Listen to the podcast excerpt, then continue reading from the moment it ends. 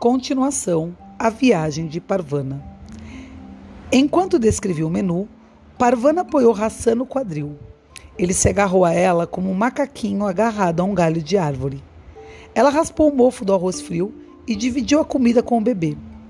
Após o café da manhã, eles exploraram o restante das habitações em busca de qualquer coisa que pudesse usar.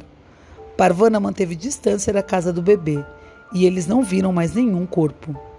Atrás das casas encontraram uma minúscula construção.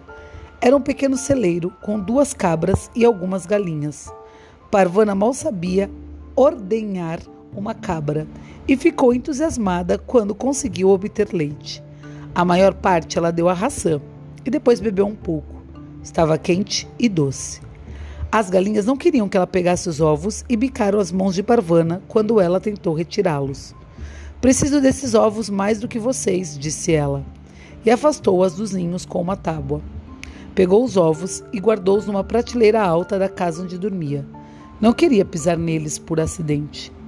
Hassan não fazia barulho. Se pudesse ver Parvana, por isso sempre estavam próximos.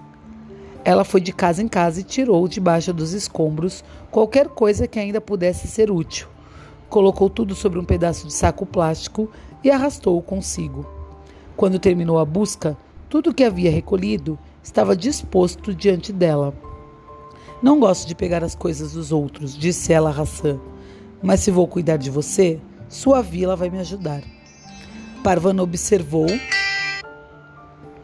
o que havia resgatado e cuidadosamente selecionou o que poderia levar consigo.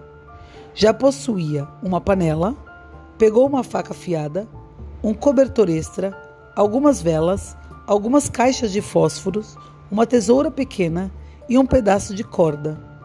Acrescentou a isso uma colher de cabo comprido e duas xícaras pequenas. Talvez pudesse ensinar Hassan a segurar uma. Ele parecia bem esperto.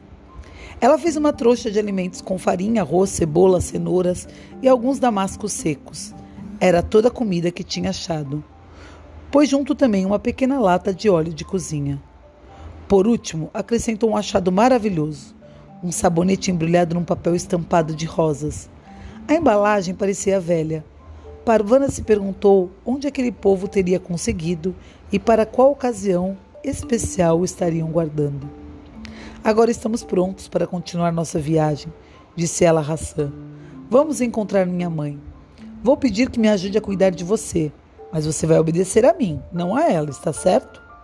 Noria essa é minha irmã mais velha. Normalmente, certamente, vai tentar mandar em você.